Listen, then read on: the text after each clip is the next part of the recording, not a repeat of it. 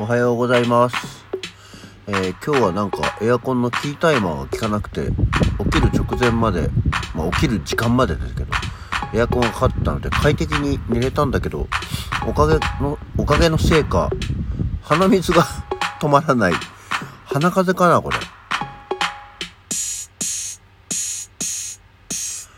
はい。改めましておはようございます。8月3日の水曜日午前6時42分、起き抜けラジオ西京一でございます。そう、エアコンはついてたのに、扇風機が止まってた。まあ、それにしても快適によく寝られましたけどね。なんだろう、やっぱりこう、朝起きた時に、あの、汗だくで起きないっていうのは快適だね。うわ、暑いっていうのはね、ないのがやっぱりいいとは思っておりますけど。まあ本当に日々暑い暑いが、なんだろう、今日すごく落ち着いてるな、俺喋り方が。暑い暑いがね、続いてもまあしょうがないんですけど、えー頑張っていきたいと思います。もうずっとね、ニュースとか見ても熱中症対策がとか熱中症アラートがみたいなことがね、出てますけども、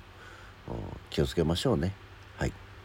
さて、えー今日はまあ全然関係なくどうでもいいというかまあ本当に小ネタのお話で進んでいくかもしれませんが、あのーね、劇団ゼミナールの公演が終わって、えーどうやら見に来ていただいた方が、この、起き抜けラジオ、まあ、前、前身のってことはない前の痛風ゼミナールリターンズから、えー追いかけて聞いてくれてる人がいるんだよって話をしましたけど、もう105回ぐらいまで引き上がってきてくれてますね。今これ結局何回やってるんだっけ？なんか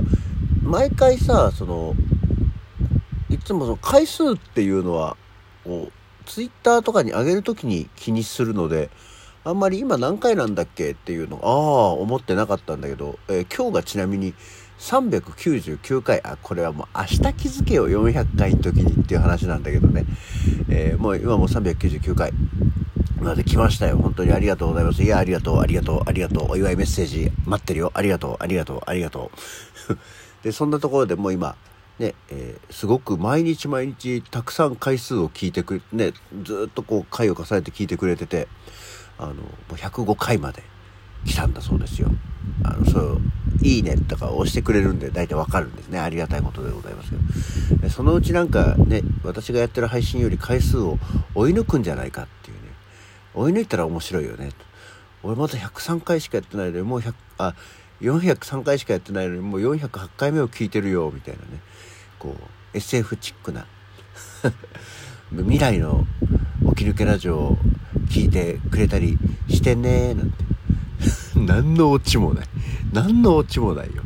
はい。っていうのがあって、いや、本当に、あの、あんまり聞きすぎて飽きないようにね、と、あの、本当に切に祈るばかりでございます。で、えーまあ、それはそれなんで、まあ、本当に祈るばかりでございますだけなんですけど。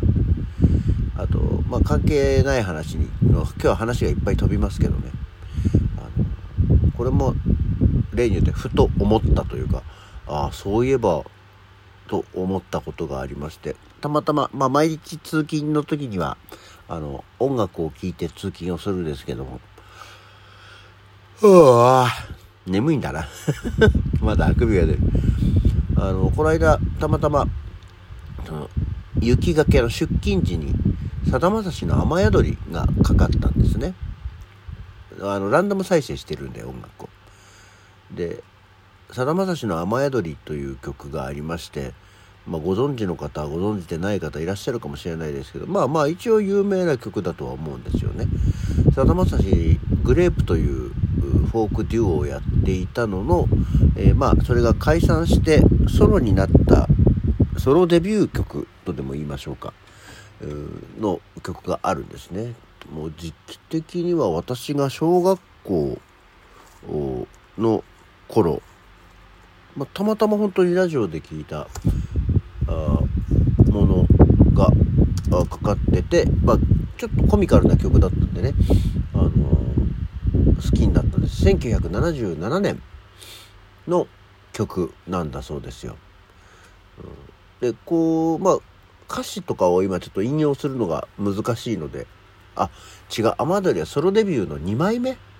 えーなんだそうですよ。だからまあソロデビュー曲じゃなかったね。ごめんなさいね。で、えーまあ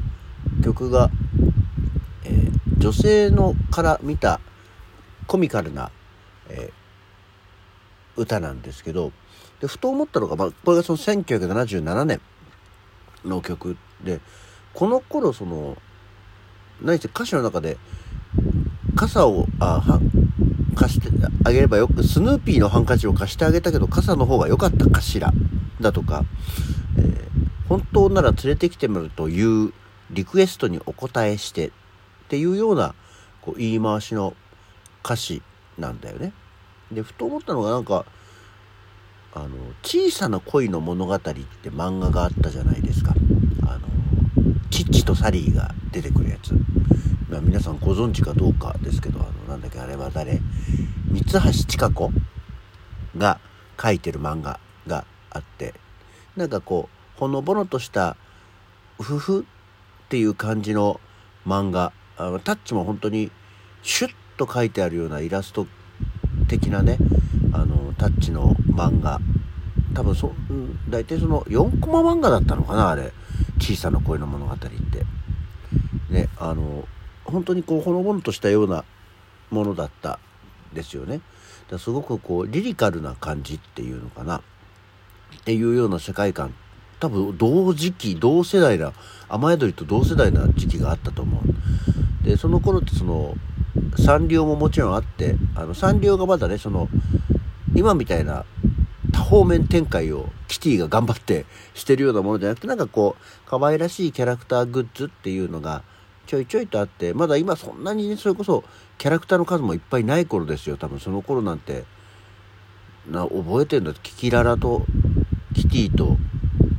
なんかあとちょこちょこっとあったかなぐらいの感じの時期っていうのがあってその1970年代後半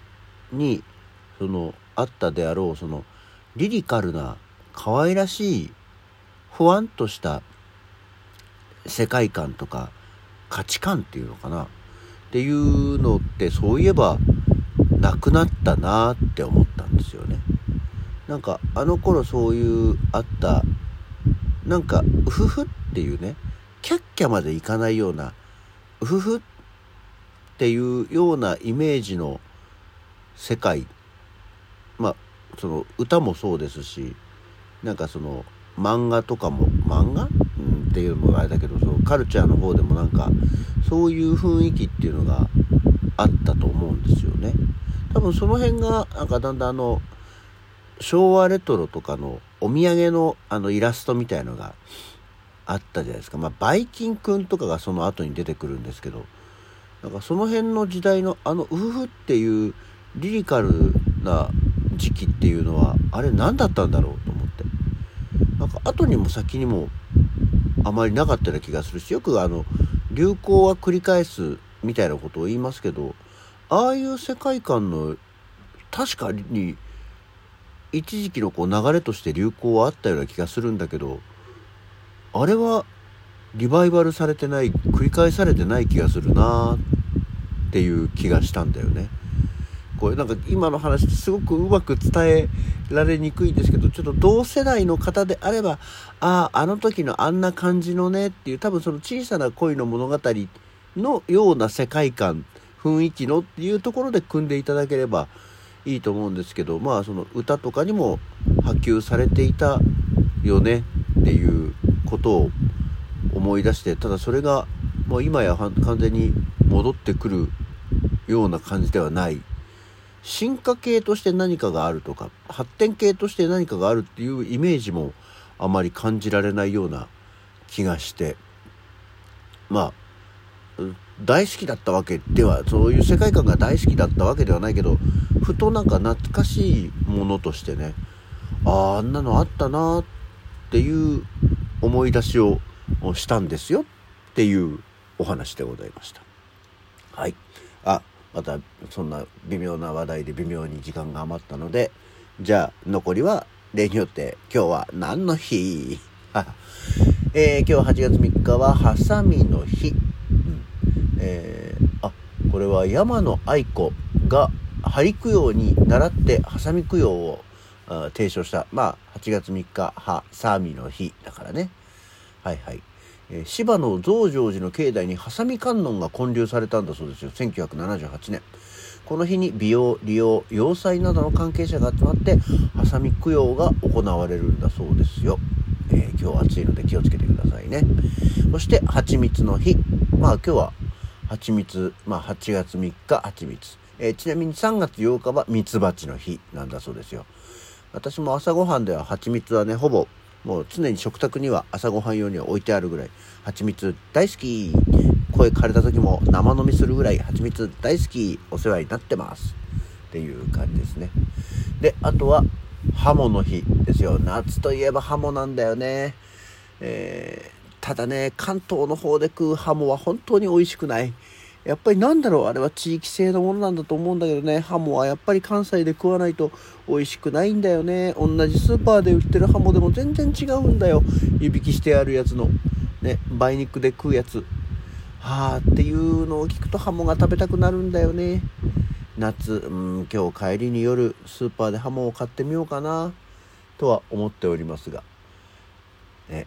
はい。あとは、えー、パールミルクティーの日。パールミルク。なるほど。八丁味噌の日。